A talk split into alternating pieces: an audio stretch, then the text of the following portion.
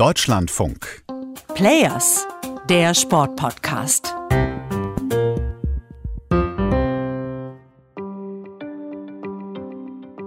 Organizers of the Tokyo Games have moved up some of the rowing events to avoid the bad weather. Dies ist ein schwacher Taifun im Vergleich zu denen, die in der Vergangenheit Katastrophen verursacht haben. Es wird wahrscheinlich viel und lange regnen, besonders im Nordosten. Es könnte auch örtlich starke Regenfälle geben. In Japan ist man Taifune gewohnt. Der Mann vom Wetterdienst klingt da jetzt noch nicht allzu beunruhigt. Es kann schon mal mehrere Dutzend im Jahr geben. Und auch der Chef des deutschen Olympiateams in Tokio hat die Warnungen dazu bekommen. Im Moment sieht es gut aus, dass Tokio im Wesentlichen verschont bleibt, äh, weil das Zentrum des Taifuns stark nördlich verläuft, also Tokio lediglich die Ausläufer zu spüren bekommt. Von daher wird die Intensität hier vor Ort also deutlich geringer sein, als es äh, ursprünglich angenommen war. Auch die Informationen geben wir natürlich immer in unsere Teilmannschaften weiter. Das ist Teil einer Sprachnachricht von Dirk Schimmelpfennig aus Tokio, weil ich wissen wollte, wie gut das Team auf solche Gefahren vorbereitet ist. Mit sowas muss man in Japan immer rechnen. Das war klar, als die Olympischen Spiele nach Tokio vergeben worden sind.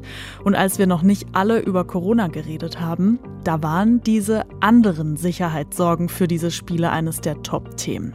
Klar, alle hatten das, was in Fukushima passiert ist, noch vor Augen, ausgelöst von einem schweren Erdbeben mit anschließendem Tsunami.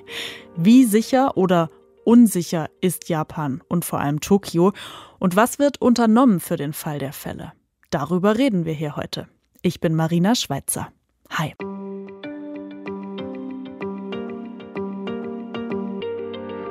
Japan gehört zu den Top 10 Ländern, die Naturgefahren ausgesetzt sind. Und Japan liegt auf dem sogenannten Pazifischen Feuerring und ist somit sehr anfällig für Erdbeben und Tsunamis und hat über 100 aktive Vulkane. Und die Klima und die Lage im Pazifischen Ozean bringen natürlich regelmäßig intensive Taifune, sinnflutartige Regenfälle mit sich, die oft zu Überschwemmungen und Erdrutschen führen. Das ist Stefanie Dannenmann-Di Palma. Sie ist Expertin für Risikoreduktion und sie arbeitet für das Büro der Vereinten Nationen für Katastrophenvorsorge. Und wenn sie das so erzählt, dann denke ich gleich an das japanische Nationalsymbol. Der Fuji, der ist auch ein Vulkan. Und die größte Stadt, die ist auch noch direkt am Meer gelegen. Die ist jetzt Gastgeber für die Olympischen Spiele. Da steht auch das Athletendorf unten am Hafen. Und ich habe mich gefragt, woher wissen die Athletinnen und Athleten, wie sie sich da verhalten sollen, wenn da plötzlich ein Erdbeben kommt? Damit haben die ja oft noch gar keine Erfahrung. Wie bei Olympischen und Paralympischen Spielen üblich, äh, hat auch Tokio 2020 die wesentlichen Sicherheitshinweise für seine Spiele zusammengefasst und den NOKs, damit auch dem DOSB, äh, entsprechend zur Verfügung gestellt. Wir haben äh, diese Informationen, die natürlich auch die landesspezifischen Gefahren wie Erdbeben oder Stürme beinhaltet, im Mannschaftsbüro gesichtet, bewertet und dann auch in geeigneter Form an die verschiedenen Teile unserer Mannschaften weitergegeben. In Tokio hängen echt auch ohne Olympia an vielen Orten Evakuierungspläne und so. Das ist bei den Japanern ganz tief drin. Also ich denke, von den Japanern kann man definitiv einiges lernen. Man sagt, die haben so eine ein Vorsorgeprävention in ihrem Kopf schon von jungen Jahren an. Es wird im Kindergarten trainiert, äh, geübt, Prävention mit eingebaut. Also diese Übungen, die stattfinden, zum Teil monatlich, damit man lernt, wie man damit umgeht. Das ist, man hat keine Angst davor. Und was Stefanie Dannmann die Palmer da erzählt, das bestärkt meinen Eindruck, den ich da in wenigen Wochen bekommen habe, als ich da mal zur Recherche war. Ich habe da einen dicken gelben Katalog bekommen, der in Tokio ausliegt. Den habe ich immer noch. Sieht von außen ein bisschen aus wie gelbe Seiten in schön. Auf dem Titel steht eine schwarz gezeichnete Comicfigur mit Helm und Rucksack und den Zeilen Katastrophenschutz Tokio, lasst uns vorbereitet sein. Und dann werden da auf über 300 Seiten alle Eventualitäten durchgespielt. Erdbeben, Tsunamis, Vulkanausbrüche, Taifune, Do's and Don'ts im Notfallaufnahmelager, wie man sich eine Notfallkochstelle oder Laterne baut. Das Ganze bebildert mit Comiczeichnungen. Und diese ganzen Gefahren waren auch bei den Olympiaplanungen Thema. Die Organisatoren haben in Tokio auch den Ernstfall geprobt. Also zum Beispiel Erdbebenübungen haben sie letztes Jahr durchgeführt, um die Bereitschaft äh, zu testen, falls während den Spielen eine Katastrophe eintreten sollten. Und schon lange bevor die Spiele nach Japan vergeben worden sind, hat sich beim Hochwasserschutz in Tokio richtig viel bewegt. Es gibt zum Beispiel inzwischen unterirdische Betonhallen, die aussehen wie Kathedralen mit ihren Säulen, verbunden durch ein kilometerlanges Tunnelsystem. Da kann sich Regenwasser sammeln und wird dann mit Pumpen in den Pazifik geleitet.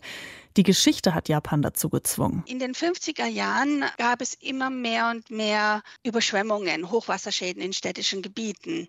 Die Migration vom ländlichen in die Städtegebiete haben explosionsartig zum Wachstum der Metropolenregion Tokio, Osaka und Nagoya beigetragen.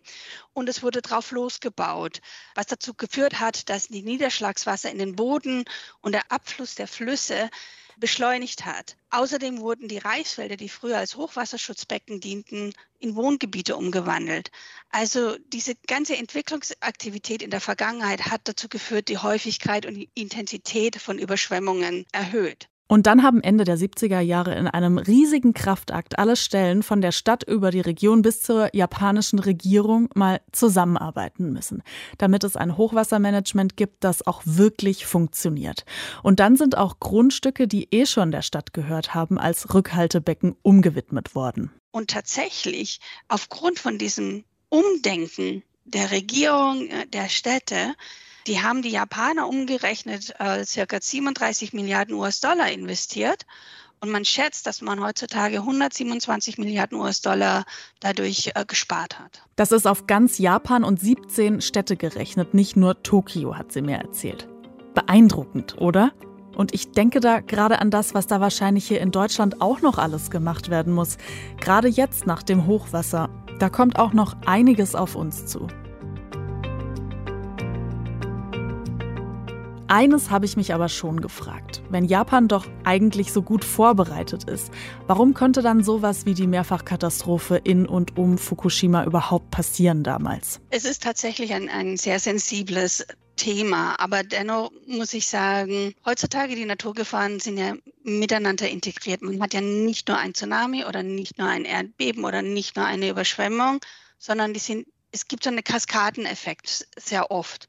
Und da ist das Wissen weltweit noch sehr rudimentär, würde ich mal sagen. Ja klar, das ist natürlich einleuchtend. Man muss diese Reihe an Ereignissen, Erdbeben, Tsunamiwelle, dadurch möglicherweise ein beschädigtes Atomkraftwerk, das muss man mehr zusammendenken. Das ist eine riesige Aufgabe für die nächsten Jahre, nicht nur in Japan. Naturkatastrophen gibt es ja inzwischen viele. Da müssen sich echt noch viele schlaue Leute einen Kopf drüber machen. Ob die Athleten für all die Schutzmaßnahmen gerade einen Kopf haben im Wettkampfmodus, ich weiß nicht. Man kann natürlich nur insgesamt hoffen, dass es gar nicht so weit kommt, dass sie das abrufen müssen. Das hoffe ich aber für die Stadt jetzt nicht nur in Olympiazeiten. Das war's für heute mit einem kleinen Ausflug in die Katastrophenvorsorge. Wenn ihr Fotos aus dem gelben Katalog aus Tokio sehen wollt, dann schaut mal auf unserem Twitter-Account nach. Da haben wir ein paar gepostet. DLF-Sport heißen wir da. Ich hoffe, euch hat's gefallen. Bis zum nächsten Mal. Tschüss.